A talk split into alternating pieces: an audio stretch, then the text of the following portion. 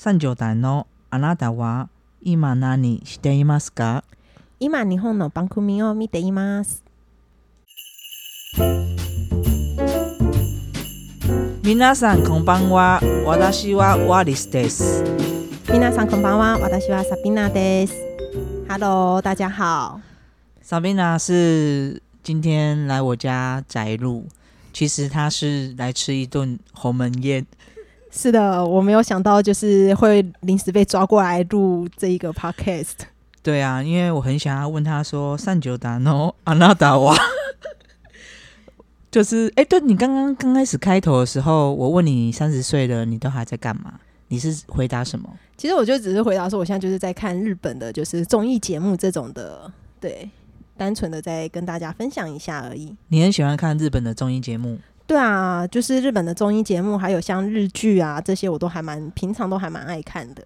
哦，对哈，我记得你之前好像有去日本打工，对我有在日本打工度假一年，你是什么原因开始喜欢上日语，然后决定要去日本打工的呢？其实就只是大学的时候在宿舍太闲了，所以就看日剧，然后看一看就觉得，诶，日本的和服那些很正，所以就很想要去穿这些和服。那后来刚好因缘际会，像朋友揪我去日本打工度假，所以我就去申请了。那也是申请过了，我才开始学正式开始学日文。哦，你是一开始没有学日文？我没有学日文，我只是喜欢看日剧。哦，是，那那也蛮猛的诶。那你就这样子就过去了吗？你有去语言学校是什么？没有没有前去语言学校，很苦命。那所以你你这样去怎么找工作？所以那个时候是先透过在 Facebook，那个时候大家都会在 Facebook 上找工作，就是台湾、日本的一些呃和互助会上面找工作，然后就有找到现、我刚好那个时候找到打工度假的地方，对，然后就刚好面试，就是备稿可以备稿，然后就 就就面试上了。你说像那种我们有时候去面试的时候，准备一份简短的自我介绍的英文履历，这样 这种背稿，没有错，就是这样子，反正背下来，他们就觉得你好像很厉害，因为他不用当当面。他其实是当面的，可是因为他其实会问你的固定的问题，也是只有那一些，所以呃，你就背下来就好了。哦，原来是这样。那你这样过去的话，你是自己租房子吗？对我是自己租房子，你是到哪个地方？哪个我城市？在关西大阪，哦，你在大阪。对我在大阪。你那时候是做民宿吗？我记得。嗯、我一开始过去的第一个月是住民宿的概念，就是类似 share house 的那一种。然后后来因为我本来要在台湾找的租屋代办，他是从我三月过去的，然后他是四月才可以入住，因为日本是四月开学，所以他们那个时候才有房。我后来才有住了一个月之后才搬家，这样子。那你第一份工作是做什么？我其实那个时候兼了两份工作打工，第一个月我兼了两份，然后那个时候一开始是先做意大利面的外场服务人员，然后另外一份是在小型的居酒屋做也是外场的服务人员。那你那时候做外场的时候，那个老板都是日本人吗？还是台湾人？都是日本人，我哇就嗯，那你也蛮猛的，因为我知道有一些打工，他通常会找可能店家是台湾人的，会比较有一个安全感。对 对我其实那个时候给自己的设限就会是说，我不想要在日本的还用中文说话，所以我那个时候故意找都是全日文的工作环境，然后客人也会是日本人。那可能服务人员会有台湾人，可能可能就是只有一两位的这样子的状态。嗯，那你可以分享一下，说你在那边找到工作之后，你怎么进入那个文化的？其实，在日本进入他们的文化，尤其是在关西啦，他们很爱讲大阪腔，跟我们一般学日文的，我们一般学日文都会选东京腔，就是正规的日文。那大阪人他们会有一些自己地方的关系腔的语种。那你一开始去的时候，你就要一直很认真听他们的关系腔，你才可以知道说，哦，原来他讲的是我印象中的日文。我觉得这是唯一我觉得很大的差异。对，它的差别会差到哪里？你可以举例一个词。一个词的话，像是嗯我想一下哦，像如果说不知道的话，正统的会是瓦嘎里马森，但是如果是关西腔的话，它会是瓦嘎拉 hen，差蛮多的哎。就是它的尾音会有点不一样。哦，所以你一开始因为本来也是呃，因为去了日本打工才开始学日文，然后去了又是去一个比较不同的腔调的地方，那你一开始会学习，呃，会有什么遇到什么状况是，假如说客人觉得说，哎，你你怎么听不懂我在说什么？有，其实还蛮呃，我有遇过一次，最让我印象深刻的就是我完全被排外，被日本人排外的一件事情。那就是我那个时候在服务一个年纪比较长的日本人，大概六七十岁的那种日本人，然后我要接待他，可是他的日文真的很难懂，我也听不懂。然后我就问他说：“嗯，不好意思，可以再说一次吗？”对，我激动我那该什么死之类的。然后后来他们就他就很生气，他就看着我的名牌，然后说：“你不是日本人，你去换一个日本人来。”然后他就整个就是大暴怒的那一种状态，然后后来才有我们的呃经理直接去做接待，因为我们那个时候外场两个女生都是台湾人，然后只有经理是日本人，所以我们都没有去碰那一个日本客人。对，所以是那个烧烤店吗？对，呃，铁板串烧。我后来是在铁板串烧，我记得后来一开始的两份工作我都只做了一两个月，我就不做了。为什么？因为薪水很少，然后尤其是那个时候的串，呃，一开始的居酒屋，它真的是烟味弥漫到我真的无法接受。对，然后后来我就换到一个比较高级的铁板串烧店，就比较没有烟味嘛，相对的比较没有那么多烟味。对，那你在那边一年就只有做过这两份，还有别的吗？还有，我后来最后的三个月，我找到日本的办公室的工作。然后做行销哦，直接在他们的办公室里面，对，就是跟日剧一样，这还蛮酷的你可以分享一下这段，这还蛮。好像有一些半折直树的 画面出现，其实就很像日本的，像日剧上面显看到的，就是日本的上班族的女生都会打扮的非常的体面，然后头发每天都是变化万千的那一种，不像台湾人，就是头发就是散落，散落一地吗？也没有散落，也没那么长吧，就是比较没有整，没有绑起来。但日本人他们就是都会绑头发。然后穿的也会很呃很正式，也不会穿完全是 O L，然后上妆全绝对会上妆全妆，对，绝对是全妆。然后还有高跟鞋那些都必备。然后他们也会在呃，如果他们的耳环太大的话，会被他们所谓的风纪委员会的人会提醒说：“哎，你今天的耳环好像有点太大了哦。”天呐！对，就是很日本。刚好我待的公司啦。那有胖的吗？他们的人？哎，我刚好待的真的没有什么胖子哎。你那个是什么产业啊？旅行，它是旅行社。哦，它不算旅行社，它是嗯代理一些旅行事业的广告公司。哦，所以它是广告公司。对，他其实是算广告公司。广告公司这是要体面一点的。对啊，可是也是有总务人员嘛。那那在你你在里面是大概是做哪些工作？我主要是负责中华圈的一些文宣的广告事宜。中华圈意思是说他们会有一些接了一些，讲说台湾或是其他国家，对大陆啊，或者是香港啊，甚至新加坡，只要是用中文，对，就都会是我们的范畴之一。所以你是接去接这个案子，还是他接着案子进来之后你写文案？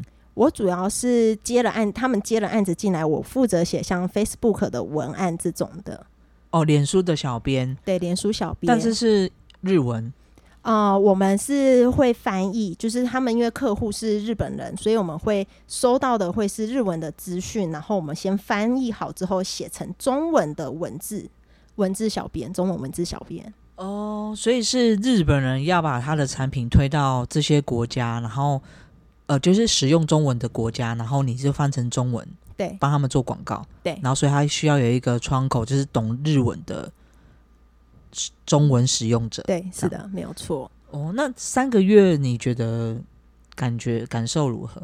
我觉得三个月就是很梦幻的感受，就是哦，我踏入了日本的职场，好像很梦幻。然后也看到了蛮多，因为我刚好有经过他们的过年，那他们的过年开春第一天，他们会有一个那叫什么啊不倒翁，嗯，然后他们就会画眼睛，然后每个人都会画一笔眼睛，然后我他们就是因为知道我是打工的，可是他们又想要让我参与，所以我是最后画了那一笔填满的人，我就觉得很有趣，就是真的会画眼睛，很可爱。画眼睛，嗯，他们有一个习俗，我忘了是什么，就是我画了眼睛之后我就忘了。那还还蛮好像还蛮有趣的。对，那你觉得在里面工作那个文化差异，跟在台湾的职场，除了你刚刚说的，就是他们会呃很体面嘛，就是打扮跟服装，就是对外一定要有一个嗯服装仪容的表现。嗯，那你觉得在文化差异，假如说做事的方式，或是思考的逻辑，或是上下班的习惯等等，加班文化、啊，加班文化的话，我刚好那间公司，因为我是打工，但是我看到的现象会是，他们一定会去下班之后，还是真的会有应酬，然后也有听到他们可能会有一第一次的应呃一个晚上会有第一拖、第二拖，可能会到半夜三点的这种，可是隔天还是照常八点上班，这个好猛哦！每天吗？每天几乎啦，我有听过的是几乎他们自己的应酬，他们自己跟公司内部的人也好，或者是说自己宣泄的呃方式，对，但不是跟客户的。对对，我记得之前去日本的时候，我有点忘记是在哪哪个地方，然后就是平日，然后晚上我就看他们的那个上班族就是出来，就跟日剧一样，就是把那个领结打开，然后在那边喝，然后喝到我其实我自己也有去吃饭，然后喝酒，然后他回家觉得好累，他们还在喝哎、然后就是很非常有兴致，我想说他们的肝真的也蛮不错的，不知道他们都吃什么维持他们的肝。他们的肝就是可能都黑成一片了吧。没有啦，因为其实他们这个对他们来讲，他们不会觉得累，因为喝酒对他们来讲是一个情绪的宣泄的方式之一，所以他们很乐于在喝酒这件事情上面。所以其实一般我们可能喝到十一点，我们可能台湾人会说哦，差不多了吧？没有，他们说啊，我们下一间要去哪里呢？我们去吃点东西好了。对啊，我觉得这超强的哎、他们很厉害，而且他们配的东西又不是像台湾夜市有很多很多可以吃的卤味啊，然后什么热炒店啊，可是他们其实就是什么饺子啊，不然就也不可能一直配生鱼片吧？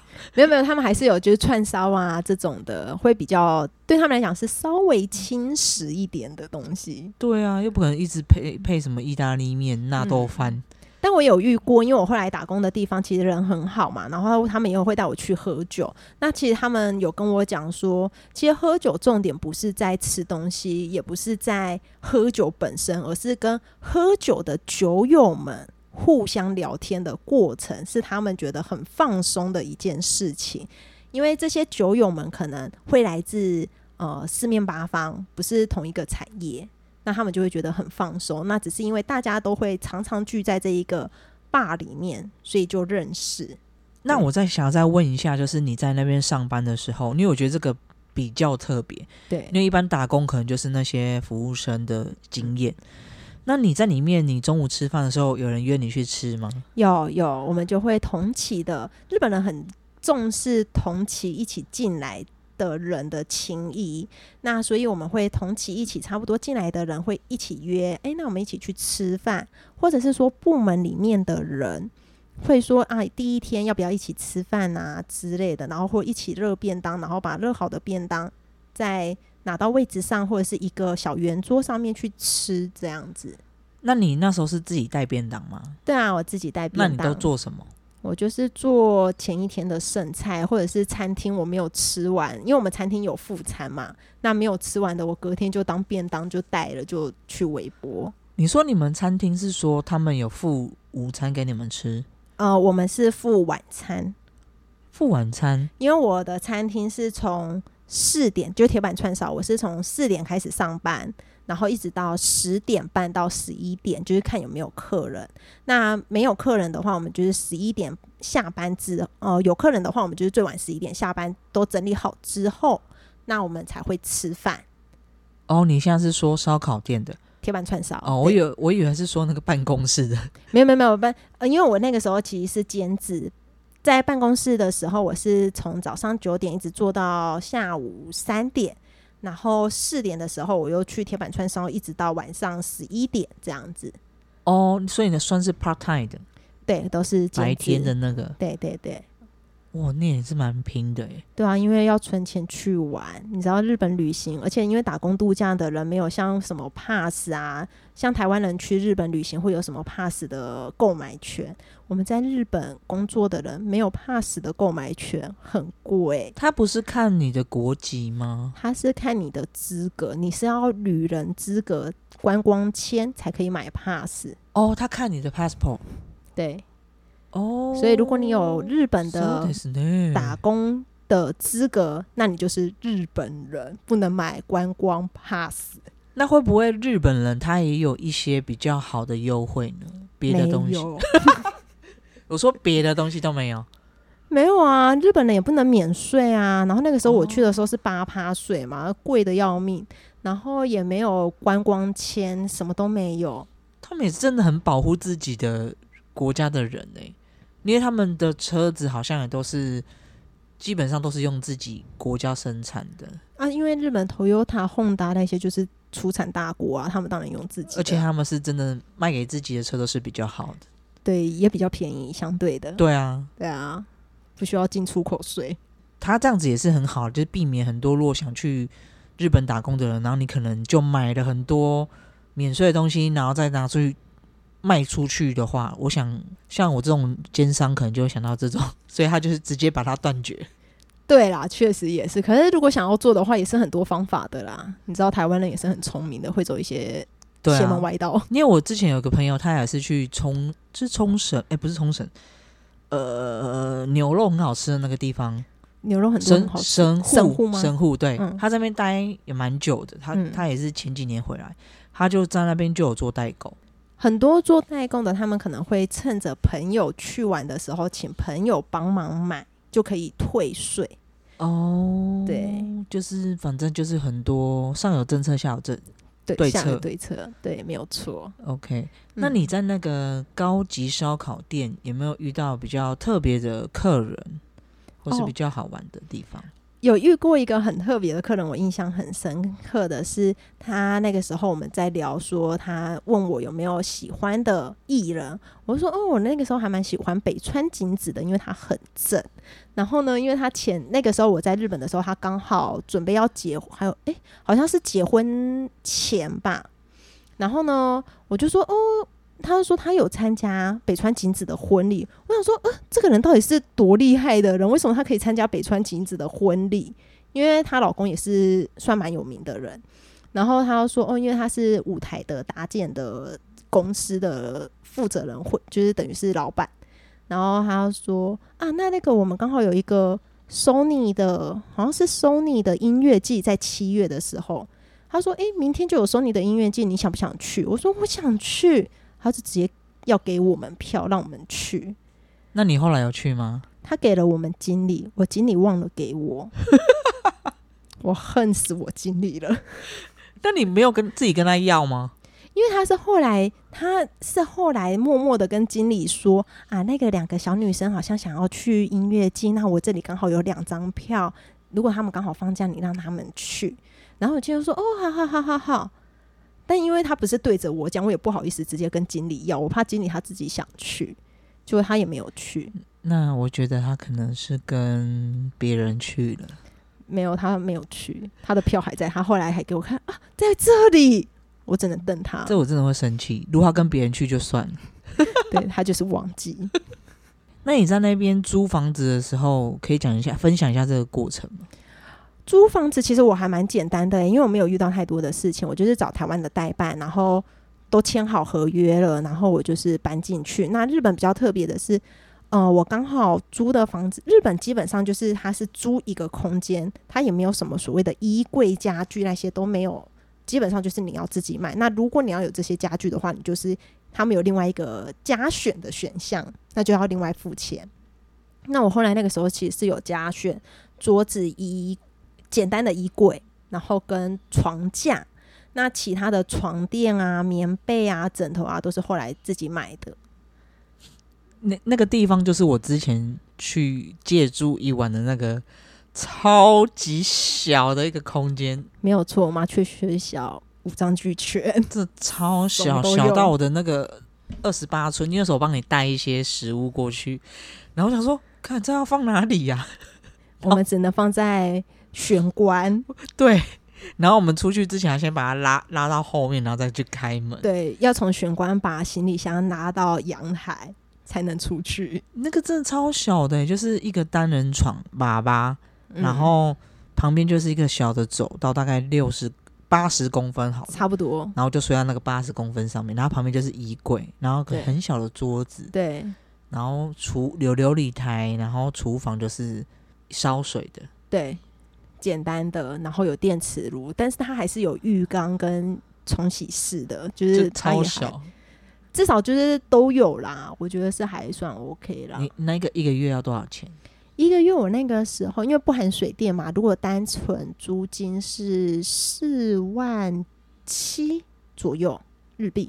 台币的话大概折合那个时候比较贵，所以大概要折合，我会乘以点三，那这样子的话是一万四不过那里因为薪水也比较高啦，哦。但另外一个问题是因为我刚好住在的地方算不错的，因为我是住在新大阪车站附近，走路也不过才五到十分钟不到，就离车站很近。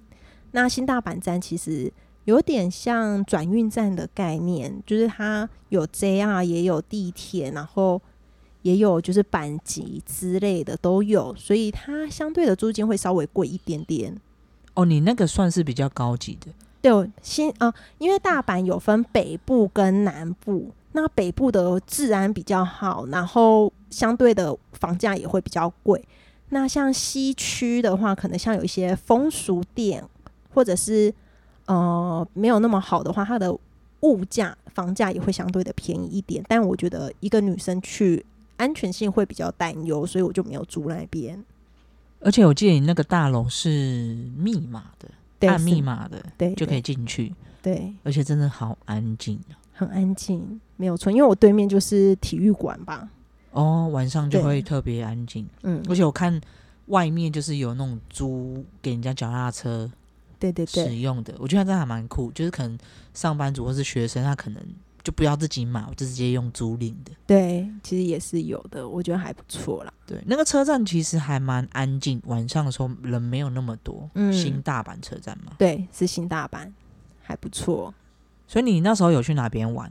哦，我去超多地方诶、最特别的就是我有去爬富士山，然后北海道也有去，东京一定也有嘛，然后九州，然后还有哪里啊？四国你有去吗？四国我有去，我还有去，刚好我那一年是遇到奈户内海艺术季，所以我有去奈户内海艺术季跳岛那个吗？跳岛，对、哦，很棒该玩的玩到。对，该玩的我都有玩到，九州你也有去？对，九州你玩很多吗？没有我九州，因为九州那个时候我只有到福冈，只有玩福冈，对福冈没什么好玩的。没办法，因为再下去很贵。其他的像长崎长崎我没有去，九州我就九州地区我只有到福冈，熊本也没有。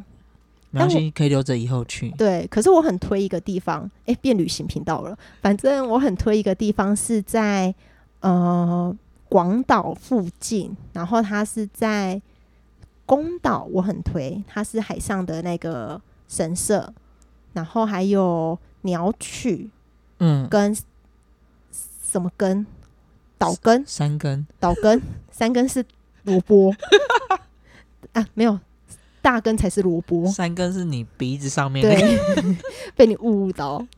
岛根，岛根很推，很棒。就是小城市。，对，它虽然乡下地区，可是我觉得很棒，空气那些都很好，然后真的没有什么大陆观光客，我也觉得很棒。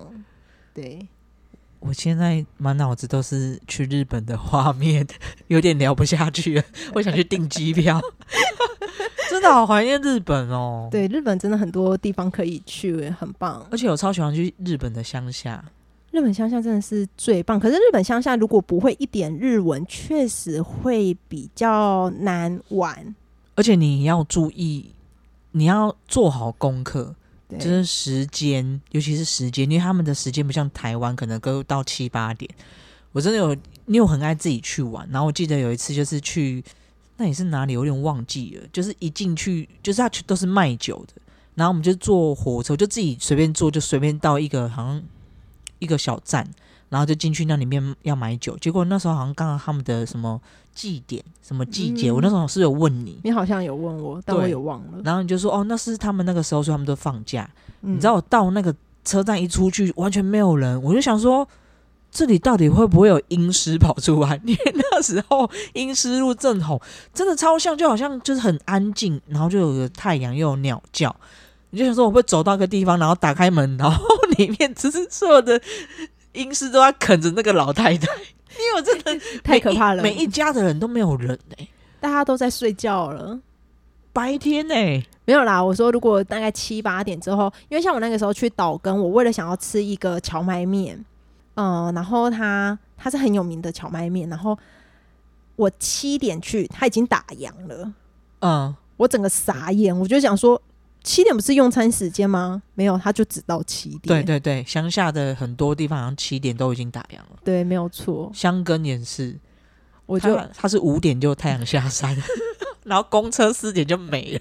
对，因为去乡下地方，他们的电车相对的也会班次少一点，然后公车日本本来就，我觉得公车使用频率本来就稍微低一点点，所以其实很多呃时间上面他们并不会那么的弹性。那如果要搭计程车又贵爆，我是没有坐过，好像没有坐过他们的计程车，还一次吧，我记得蛮贵的。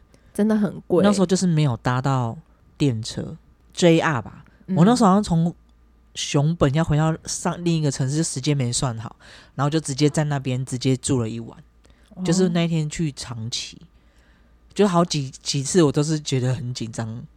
对我就现在就觉得很可怕。去日本乡下还是得做功课的，不哦要存侥幸。我有一次去那个，诶现在真的变日本频道，就是去一个，你记得我去玩那个几点盖章的那个地方，啊，有，然后有有祭典的，然后就是九州那边的，嗯。然后他那叫什么啊？就是泡温泉的地方，嗯，然后他也是有个祭典，然后我也是为了集那个章，结果他就说集完了之后，他就说啊，这个要写日本地址、欸，我就因为他们也你知道他们也听不懂，然后我就傻眼，说我为了这个，然后就冲去那个坐最后一班车要回到城市，然后真的差一步，如果我没有全程用跑的，他他就已经在我前面已经合上关上门了。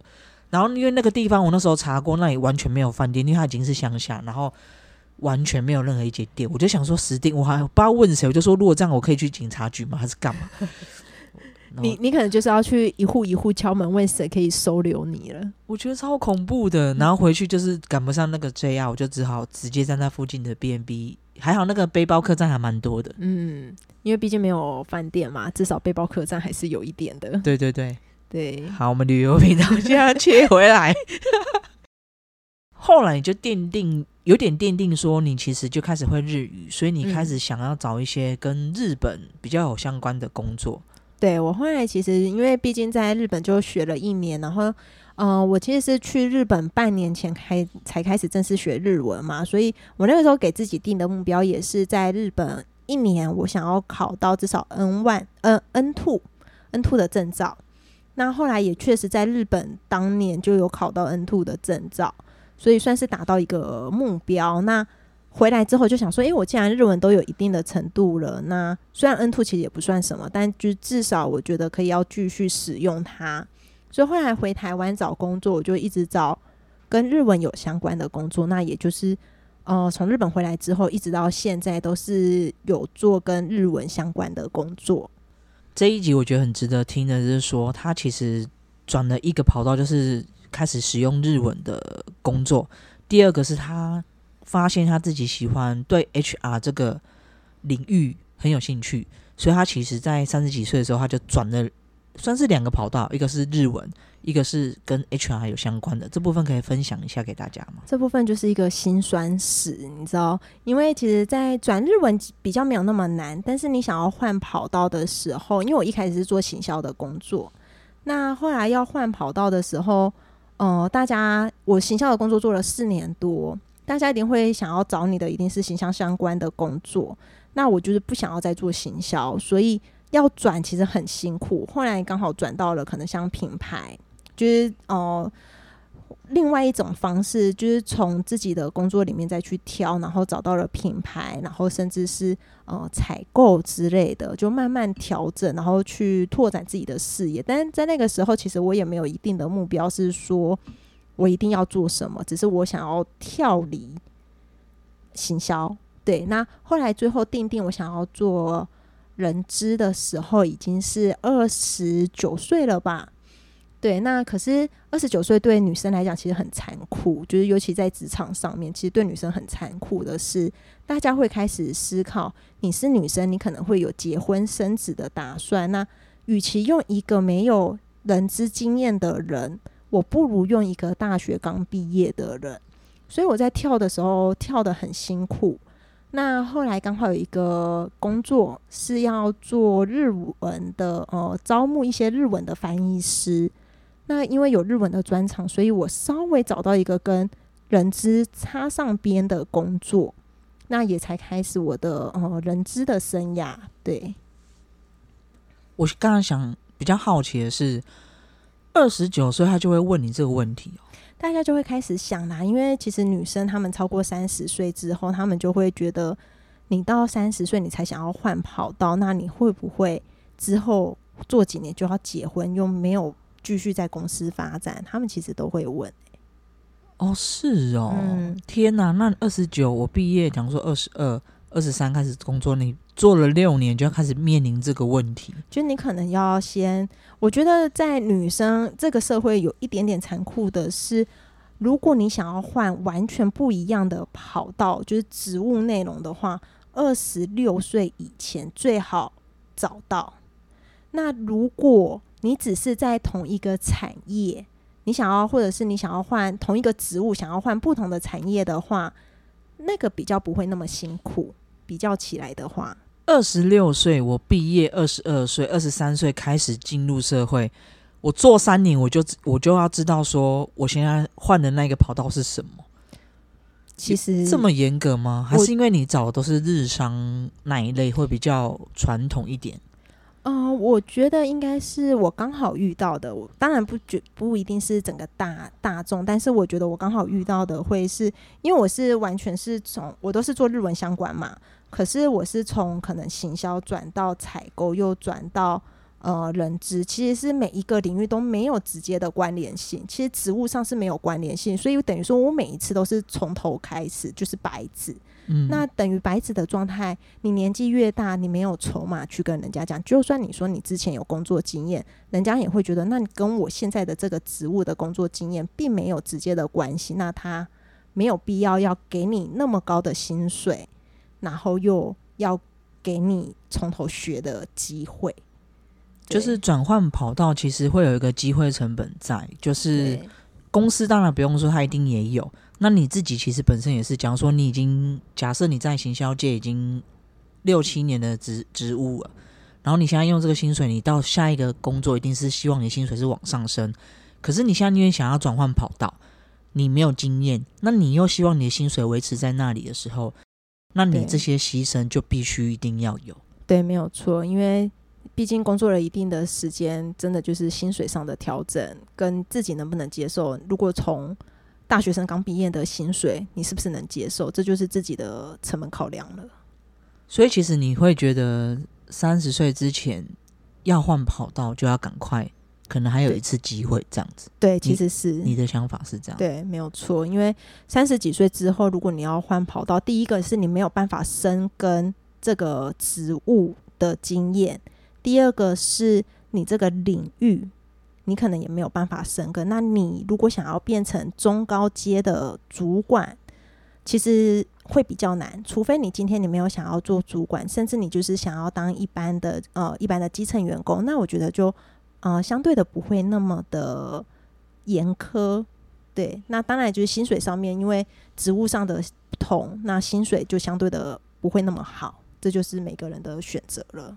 嗯，也有可能是因为你转的那个跑道差别太大了，是非常大。假如说行销、采购算是也是另外一件事情，它算是外贸业务比较会有的，对就是外销的公司。对。然后人资又是另外一个领域，对，对啊，因为我自己的经验，我其实是蛮常跳的。嗯。不过我跳的会比较有相关，是讲说行销，不然就电商，不然就业务。虽然我跳的这三个，可是它其实，在现在的社会来说，假如说做电商，你一定要懂业务，你也要你要算数学，你要算数字，你要懂产品，对。然后你要有行销的概念，因为你要嗯写文案，或是你要教你下面的人写文案，还有 banner 活动的一些商品详情页的去转述怎么写。对刚好我因为都有这些经验，所以我就有办法去胜任这个工作。可是你你那个跳的是有点完全就是完全不不同的事情。对比较不太相对，关，是真的没有连接啦，因为毕竟行销它是比较呃，现在社会很多会运用，那采购它可能你就要懂像进出口贸易的条款嘛，然后还有请购单之类的。那当然，人资完全又是一个人资的专门领域，其实是完全都是不同的领域专业的。那所以你如果你要跳的话，确实比较辛苦。那刚好我就是这么跳通。那你现在就是算是要说确定吗？就是你其实已经在人资，就是 HR 这个领域，你其实算是蛮有兴趣，也开始下去做了。那你可以分享一下，就是你踏入这个产业之后，你觉得有什么比较不一样的？我觉得一开始踏入 HR 的时候，我只是想说啊，HR 感觉很稳定，然后好像做一些行政工作之类的。但后来因为越了解之后，就发现不不不，完全不是这个回事。因为呃，其实很多 HR，如果你要真的到很专业的话，它是可以整个影响到组织的策略跟组织方向的一个很重要的角色。那所以当然，嗯、我觉得在 HR 也是有分等级的。你可以是执行阶层，你可以是构想阶层，你也可能是策略阶层，就是有不同的等级。那就要看你自己的能耐到底是爬到哪一个。对，所以我那个时候在一开始，其实我现在也还算刚开始。那 HR 它除了就是不同的等级以外，它也分得很细。譬如说，你是做招募的 HR，还是你是核心的 HR、薪酬的 HR，或者是你是员工关怀的 HR，甚至是你是教育训练的 HR，就是它有很多不同的 function。那也有是 full function，就是所有都要碰。那就是要看你自己选择，或者是公司帮你安排的是哪一个职务。那一般来说，招募是最普遍可以进入 HR 产业的。就像我，我那个时候就是招募翻译师。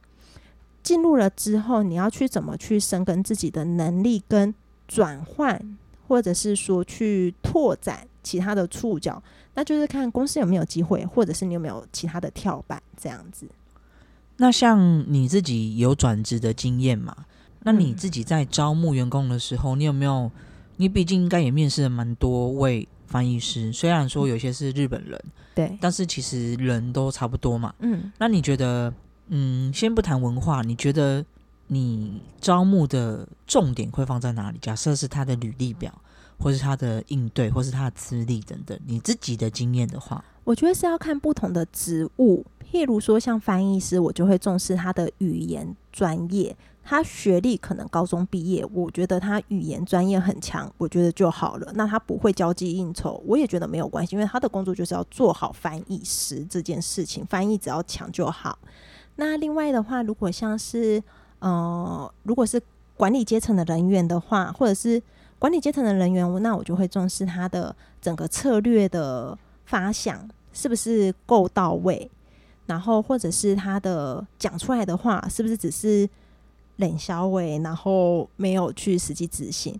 那当然，像工程师的话，他也是专业，他的专业跟他说出来的话语是不是可以对接？譬如说像客户，或者是说像其他部门的人，因为不是所有的工程师，因为工程师他们有自己的语言嘛。那你要对非工程师的人讲出来的语言，又要稍微转换，虽然都是中文或日文。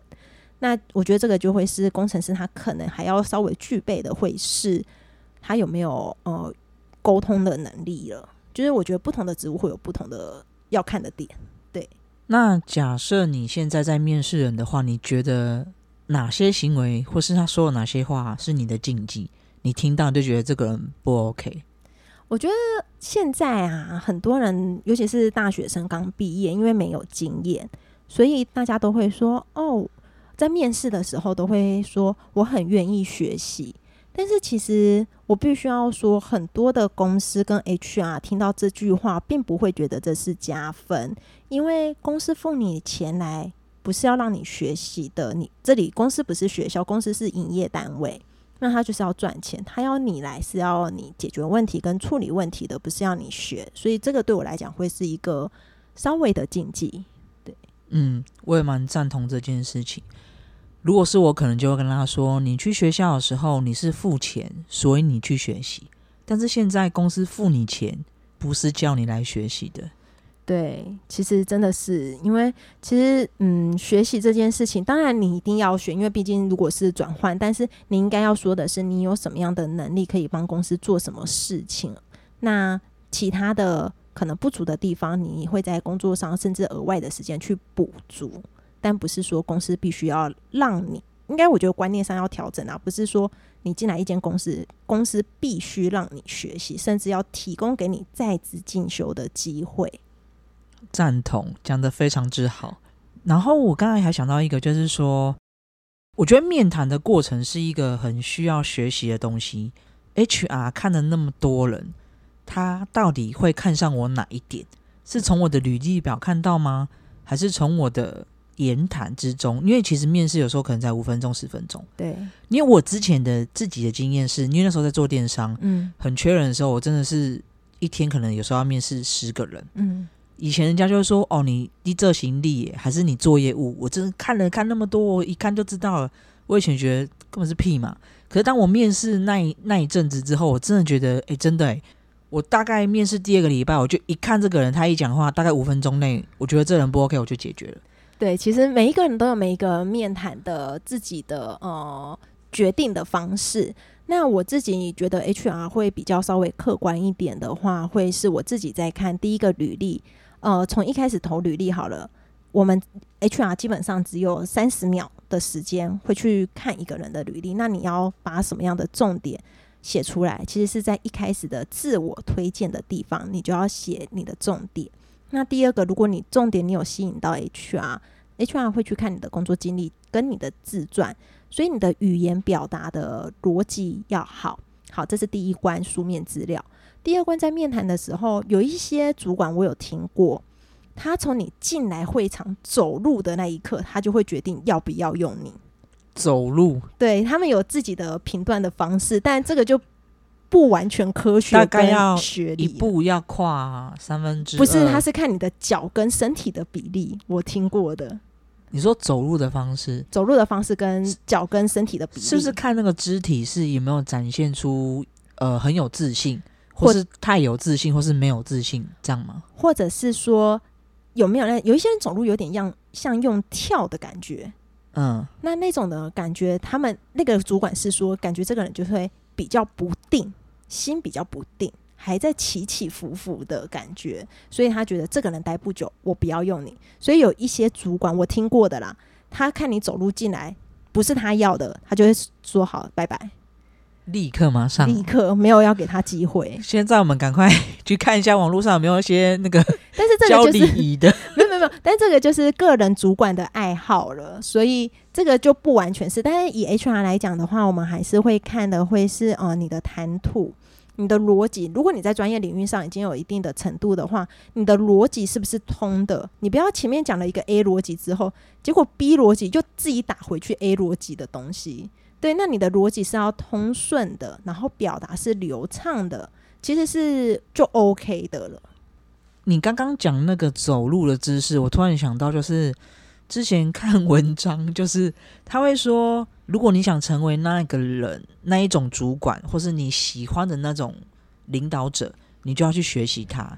他学习也会说呢，呃，假如说他看的书，或是他说话的方式，他有讲到一个就是他走路的样子，嗯，然后他就会说，那那一段时间我就开始看我们公司，不是现在公司，以前公司的那种大主管、老板，他们走路的方式，哎，真的有差哎、其实他们就是很稳，走路很稳以外，就是不知道他们就是那个氛围就是不太一样。就是像你讲的，他可能如果比较浮动的话，他的走路方式，你像讲，嗯，这的确是一个可以参考的方式。但这不科学哦，就是先跟大家就是就是类似民俗疗法，仅供参考。也不能说不科学，因为其实像 FBI，他之前出一本书嘛，他就是从你的肢体上去判断你这个人，对，对对，所以他其实也有讲到站姿、坐姿就可以判断这个人的样子，你到底是不是喜欢说谎或是干嘛。可是那比较偏向心理学对。以及他们的统计学的数据，对统计学就是其实数据是一个参考的，就是你的百分之比，然后看了十个人里面有九个人都是这样子，那他们就会嗯用这种经验值去判断，这样。对，但也是鼓励大家是希望你可以让自己就是所有的样貌都看起来是端端正正、堂堂正正的台湾人，这样。对，没有错。因为其实我们还有很多是你讲话的方式，有一些人的尾音会飘动，然后或者是有一些人讲话就是比较字正腔圆。我觉得其实，呃，每一个人的可能连字，有一些像日本人，他们很爱你的履历是要亲笔写的，不是打字，因为他要看你的字迹。那这样他们是不是会比较不喜欢用网络上的履历表？基本上日本人他们的履历表都是有一个格式，可是日本人的习惯都是我格式来了，我就自己印下来，然后用手写的，哦，然后再寄过来吗？对，然后或者是 skin 就是那个 扫描上去传，哦，不过写字这个我有听说，其实你到大公司或是有些一般的公司，有些 HR 他就是想看你写字，对，他就会叫你写一些东西。这个我我以前是有遇过。对嗯，其实我觉得写字也是，呃，我是很喜欢看一下字迹，因为我觉得，当然有一些人字迹写的蛮漂亮，可他的人就是有点有点特别。没有啦，因为字可以练嘛，你就要看你有没有哦在那个这个上面做琢磨啊。对对对，字可以练，没错，就是你外表是可以装，但是我对认识你个三个月、五个月，我就大概知道你这个人。对啊，也是也是，OK，OK，其实很多东西就是这些都是讲一个一呃一个稍微科学上的东西，就是参考依据啦，但是它不完全是百分之百，因为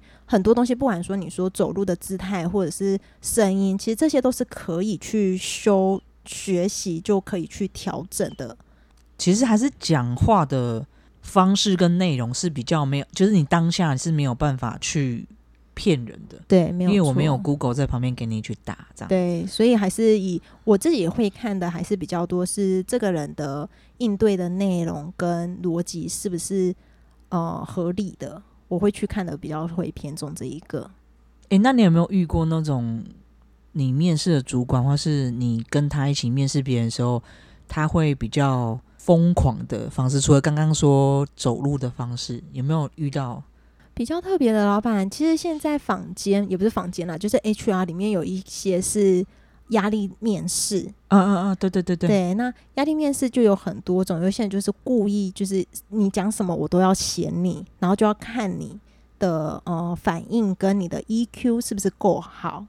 那其实这一个方式其实对我自己是没有很喜欢呐，因为我觉得压力面试本来就是一个要看那一个人的特质，因为每个人特质本来就不一样，有人可以比较可以接受这种临场反应，可能有些人就是不行。对，那你要说这个人真的就是不好嘛？我觉得也不一定。那我自己遇到比较特别的是，你讲了，譬如说像我在面试的时候，可假设啦，就是我在面试的时候，老板叫我讲日文好了，我讲出来，老板觉得不好，他就会说你这个日文很不行呢、你怎么还敢来应征？类似这种话，或者是说你怎么觉得你可以自己有这样子的薪水？你凭什么可以就是有这样的价值？你可以跟我讲嘛？但其实可以用更好的方式去讲，就是说，哦，那你觉得你如果进来公司，你觉得你有什么样的，你可以有什么样的贡献？其实他要的东西是一样的，可是有一些压力面试的人可能会想要用比较刺激的方式去询问。这就是比较激烈一点的面试方式。接下来就是想问说，那你现在已经选定的这个领域，想要往前走，那因为你之前也不是这个科系的嘛，然后也经历也没那么多，那你自己会用什么方式去提升自己在这个领域上的能力呢？其实我自己那个时候要跳 HR 的时候，我就有先找一个嗯 HR 的社群平台，它是学习的，那他就是学很多 HR 的专业知识，所以我那个时候就是很积极的参与，然后也有参加他们的一个类似所谓的新鲜人团的一个呃社群活动。那它也有实体的课程，也有线上的课程，那也有就是业界的老师每个月可以让你去聚餐，然后让你去聊询问相关的问题。对，那所以那个时候我是透过一年的时间来去加强我的 HR 的专业技能。后来的话，还是主要是我觉得学习上啊，呃，你在学可能只是知道一个概念，但你工作上没有应用，你只是。还是很模糊，就第一次听只是模糊的，觉得哦，我好像知道，但是你实际要去做了之后，你才会更有印象，跟知道痛点应该要怎么去处理会更好。所以我自己的习惯是我自己做学习了一次之后，我会试着在我现在的职务上面去做尝试。那尝试觉得不对的时候，或者觉得诶，好像哪里还。很模印象模糊，我就会再去看可能线上的一些我自己的笔记也好，然后或者是线上回放资料都可以，然后再去加强一次记忆，然后最后再做出来完整的，这是我自己的补充的方式。那你现在觉得你进入这个产业，你还算喜欢吗？我觉得 HR 是一个蛮有趣的产业，因为人每个人都不一样嘛，它没有一个一定的规矩规则。但是它有一个，嗯，学术派的理论可以去支撑，那所以我觉得是可以透过实物上跟学术派的交互的学习上，再去发展出自己适合的 HR 的这一道这一条路。好，我刚刚更正一下，不是产业是植物哦，植物 对植物内容。好，那最后就是。你算是跨转的一个跑道，一个新的领域。那你可不可以给分享一下，给我们现在可能面临在呃快三十岁了，或者是不管你几岁，你其实想要换一个很全新的领域的人，有没有什么建议或是方式，或是要特别注意的地方？我觉得啊，嗯，我觉得如果说你想要换跑道或换职务的话，就是当然是趁年轻换。那有一些人，如果你有一些经济上的考量，你没有办法，呃，离职之后等空窗，就是工作空窗期才去找工作的话，那你可以，因为我觉得，如果你工作上没有一定的经验，一定找不太到，也需要时间嘛，所以。你可以先边找边做，甚至是你可以先学习相关的知识。你不需要一定要把你现在的工作辞掉，然后毅然决然的去换跑道。先学习这一个你想要换的职务的相关技能之后，等你觉得你真的喜欢了，或者是你有一定的知识背景之后，你再去换，其实还是会比较嗯好一点的。我觉得今天非常谢谢 Sabina 给我们的分享。然后我也补充一个，就是转换跑道的方式。其实，呃，你不要看它好像很容易，就是可以找到一个 HR 的工作，就是哦，又跨了采购，又跨了 HR。可是它其实中间有面临到蛮多的困难，然后再加上他其实自己也很努力的，就是去上了很多课，累积了一年。你自己回头这样看，其实你也花了很多时间在上面。所以其实每一个工作，你如果当下把它用心的做好，你可能会扩展到。呃，不一定是你本身这个职务的内容，你可能也会学到，假如说跨部门沟通，或是你也因此认识了其他的职务内容。然后那个时候，你累积的越多之后，当有一天机会来了，你那个东西就是你的，而且你也不会害怕，你会觉得，哎，其实我之前有做过这东西，我也很用心去去做了。所以当我要换下一个跑道的时候，我只要把剩下那些东西补进来。我其实就可以胜任这个工作，所以也不一定要担心太多，就是当下一定要把那个工作做好。而且我也是建议你下班一定要花时间去进修，除非你今天这是没有想升官，你也没有想要干嘛，不然如果你想要加薪，公司的薪水就是这些，他的资源就是这些，他当然是给那些愿意把时间投入在更多工作上面的人。其实如果你是老板，你也会这么做。对的，没有错。而且我可以有另外一个小小的建议是：如果你真的不知道这个产业到底在做什么，你也不知道要怎么开始，那你先去投履历，先找到一个面试的机会。你面试了 N 间，你就可以知道大概它的轮廓是什么。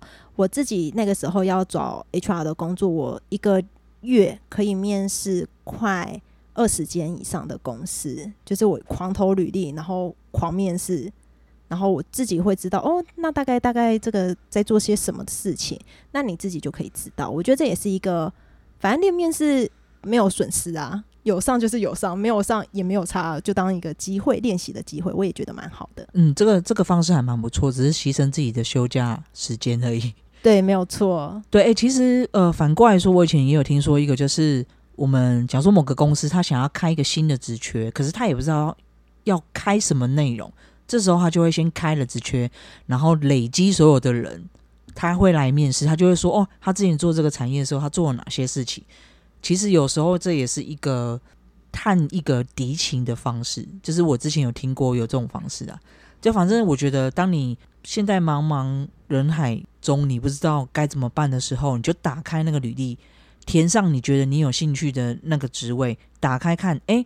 有些东西是我觉得还可以再去学习的，你就花你的下班时间去学习，把它补起来。有一天你就可以去朝向你的目标去做。跟大家鼓励最后一句话是：三十岁，我刚刚有讲，最好在三十岁以前要定向。但是我也很鼓励大家，其实有的时候不是说一定要你定向，而是如果你真的想要稳定的话，你越早定越好。但是不是说你超过三十岁你就不可以换工作，只是你可能你要。